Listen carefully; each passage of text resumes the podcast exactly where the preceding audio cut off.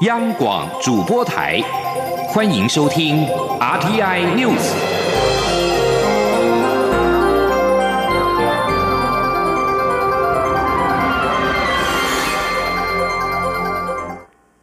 各位好，我是主播王玉伟，欢迎收听这节央广主播台提供给您的 RTI News 新闻。首先带您关注。二零一八台中世界花卉博览会今天在后里丰原及外埔园区登场，由台中市长林佳龙在上午九点宣布正式开幕，将展出到二零一九年四月二十四号。蔡英文总统今天晚间也将出席花博开幕晚会，表达祝福。林佳龙表示，花博从筹备阶段到今天的花开绽放，要感谢许多人的付出与努力。由于有令人惊艳的展区内容以及各界齐心的参与，他相信台中花博一定是成功的展览，希望能够让世界看见台湾以及台中的美好。前天记者肖兆平的采访报道。我在这里正式宣布，二零一八台中世界花卉博览会开幕了，欢迎大家，谢谢各位。在林佳龙宣布开幕之前，他先举起左手看了手表，直说还有十三分钟，花博就要正式开幕，兴奋与期待的心情全写在脸上。林佳龙说，花博从六年前的种子到今天的开花绽放，其中有很多人的投入与付出，为此他特别要代表市政府表达谢意。他进一步表示。花博是一个令人惊艳的展览，且还有社会各界的共同参与，相信一定会是成功的博览会。希望能借此让全世界看见台中的美好。他说：“那么我们期待透过台中花博，把台湾最美好的呈现给全世界。我们也希望迎接世界能够走入台中。我们要办一个。”有台湾特色的花博，要让全世界看见台中的美好，而我相信所有的那些美好都写在我们台中宣言里面。其实，在开幕之前，就已经有不少民众在入口处排队等候。林佳龙离开时，不仅停下脚步跟排队民众玩自拍，也跟民众双手击掌。还有自称来自高雄的民众对林佳龙说，会把台中的感动带回高雄，让林佳龙除了表达感谢外，也向国际外宾分享台湾民众的热情。中央广播电台记者肖兆平采访报道。台中花博主展场后里园区有马场及森林园区，而马场园区的故宫花蝶馆、花舞馆，森林园区的发现馆、聆听花开的声音以及企业馆，都是这一次花博的亮点。而丰原园区则包括了喜相逢馆、企业馆、奇想童话馆、县市庭园馆以及庭园竞赛区以及器乐庭园区等景点。外埔园区则包括了智能馆、乐农馆等主要展馆，三座园区面积广大，达到六十多公顷。科委会与福斯传媒集团合作拍制的客家文艺复兴浪漫台三线纪录片，将在国家地理频道首播。片中特别邀请了英国客家混血模特儿，沿着台三线探索有四百年历史的客家文化，透过镜头带领全球四十个国家地区的观众品尝台三线道地客家美食，了解客家经济产业以及客语文化的传承，希望全世界都能够看见客家，爱上台湾。今天记者郑祥云、刘玉秋的采访报道。客委会与福斯传媒集团合作拍制的客家文艺复兴浪漫台三线纪录片将在国家地理频道首播。片中特别邀请国家地理频道的主持常客，同时也是历史人类学家的 Julian Davidson 与在亚洲超级名模生死斗中崭露头角的英国客家混血模特儿 Natalie Pickles 联手，沿着台三线探索有四百年历史的客家文化。tell me, 宁迈祖宗坑，莫忘祖宗生. It's a famous Hakka saying that means Hakka people should never forget their language, even if they have to sell their ancestors' lands. 从桃园平镇龙潭起，沿着山路蜿蜒，通过新竹苗栗，直到台中东市新社。 这条全台客庄密度最高的跨县市客家廊道，共贯穿了十六个乡镇，累积了满满的客家文艺复兴能量。透过镜头，将带领观众品尝最道地的客家美食，再沿着山路回溯客家先民在新竹苗栗一带的丘陵当中如何开辟天然资源，带动经济。最后，主持人还将体验客家茶戏，深入了解客家山歌等文化。客委会主委李永德表示，浪漫台三线纪录片将在日本、东南亚、中东、大洋洲等四十个国家播出，与全球朋友一同分享客家文化。片中将精准描述客家人现代生活的体验。他希望外国朋友透过这部纪录片，能更加了解浪漫台三线这一条国际级的文化廊道。啊，最重要的哈，因为浪漫台三线的哈，有非常深厚的历史故事哈，有人文故事哈，还有一个可以讲台湾最重要、最重要一个很多文化的龙头了哈。啊，一个文化龙头的意思就讲呢哈，啊了解台湾的历史哈，了解台湾的呃重要的。多元文化的哈，行业行一趟哈，行业转哈，啊那个浪漫台上线的哈，其实就可以了解到哈，可以体验到。Natalie 也说，对他而言，拍摄这一部纪录片可说是趟寻根之旅。他虽然出身客庄，但他对自己的家乡并不了解。透过这一趟旅程，他重新认识了自己的文化根源。他也邀请全球的观众一同透过镜头欣赏台湾客家文化再生的独特样貌。中广电台记者郑祥云、刘秋采访报道。由教育部主办的二零一八全球青年趋势论坛今天在台北登场，共有包括澳洲、加拿大以及七国新南向国家共十九个国家代表齐聚一堂。这些青年代表将在两天的论坛当中，借由主题式发表以及分组讨论，探讨国际趋势和青年议题。副总统陈建仁今天也亲临现场开幕致辞，期许这一场论坛能够像蝴蝶效应一般，激发年轻人的各式发想，并且贡献于国家，回馈社会。前天记者陈林信宏的采访报道。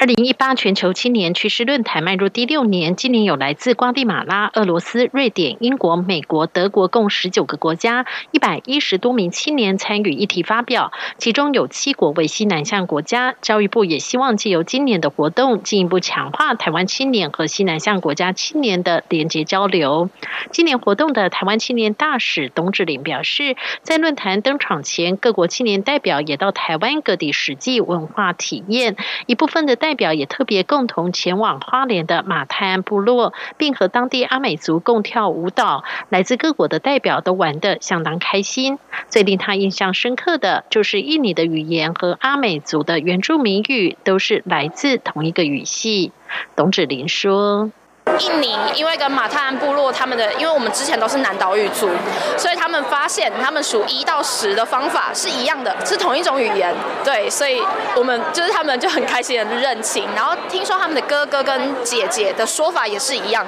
除了前往台湾各地体验文化，一连两天的论坛也在三号登场。今年的主题为“共同的未来：青年的培育与发展”。副总统陈建仁也特别亲临开幕致辞，他也期许与会青年持续以对话交流作为基础，将高峰会上的结论倡议付诸行动，就像蝴蝶效应般，让大家能够进一步享有美好的世界。陈建仁说。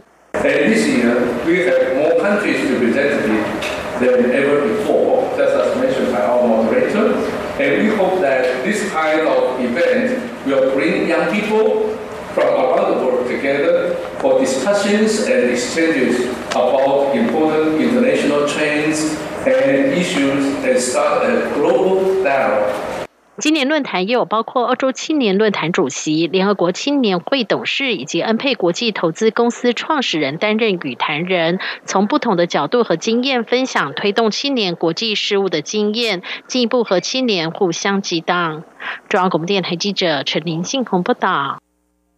关注食品安全，卫生福利部食品药物管理署在今天公布，至今年十一月一号为止，有四十二批中国大闸蟹报验，其中八批重达四万公斤的大闸蟹带药芯超标，其中又有九千多公斤追不回，两家业者被开罚合计新台币一亿多元的罚款，创下最高纪录。食药署北市管理中心副主任郑维志在上午表示，输入业者尚未取得产品输入许可之前，擅自移动、启用或贩卖，违反违反了食品安全卫生管理法拒绝先行放行的规定。食药署将裁处违规业者于一年之内暂停拒绝保管的申请。另外，针对业者未取得输入许可及贩卖拒绝产品，依法加重裁处贩卖价格最高上限二十倍的罚款。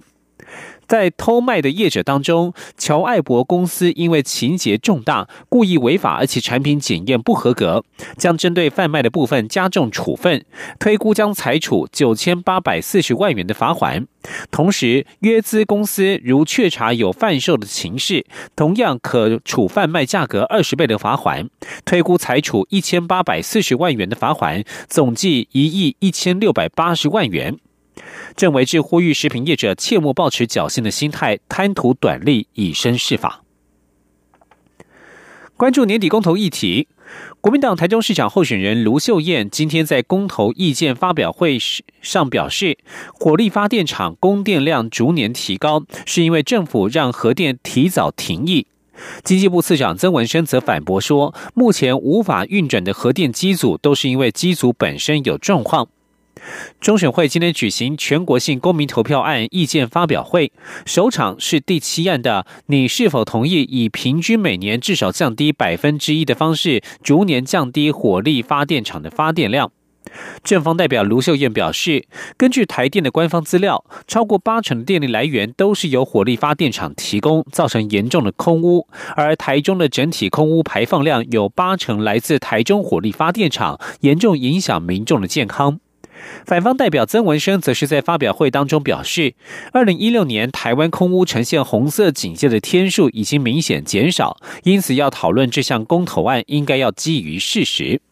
曾文生指出，公投主文所指平均每年至少降低百分之一的火力发电量，没有其他的附带条件，将要一百年才会将火力发电厂归零。但是政府推动能源转型，逐步提高再生能源的做法，应该可以在七八年间让火力发电厂减少百分之三十五的排放，做法远比公投所称的内容还要有效。继续关注国际消息。台英国会小组共同主席下议员伊凡斯以及上议员罗根二号发布联合声明，呼吁国际刑警组织 Interpol 邀请台湾以观察员身份出席在杜拜即将举行的大会。Interpol 第八十七届大会即将在十一月十八号到二十一号在阿拉伯联合大公国的杜拜召开。内政部警政署刑刑事局局长蔡仓博于九月致函国际刑警组织秘书长史托克，申请以观察员身份出席大会，但是遭到拒绝。伊凡斯及罗根在联合声明当中表示，身为台英国会小组的共同主席，他们长期以来持续支持台湾有意义参与可以做出具体贡献的国际组织，包括了国际刑警组织在内。因此，对于台湾由于不必要的政治因素而受阻，至今未能受邀出席大会，他们感到失望。同时，也认为国际社会的集体利益将因此受阻。声明指出，台英国会小组支持台湾受邀以观察员身份出席大会，以及参加组织相关会议、机制及活动。国会小组也支持台湾能够获取全球警察通讯系统的情资，并参与重要训练计划，以填补国际安全网络的缺口。驻英代表林永乐对于台英国会小组议员强力支持台湾表示由衷感谢。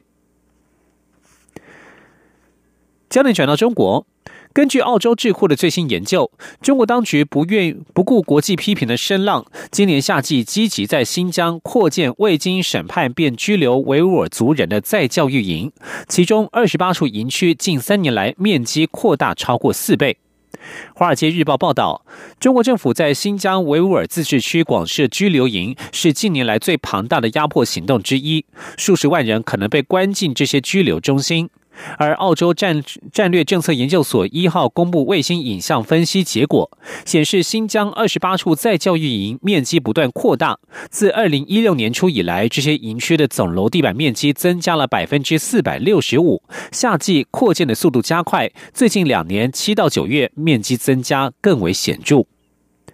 以上新闻由王玉伟编辑播报。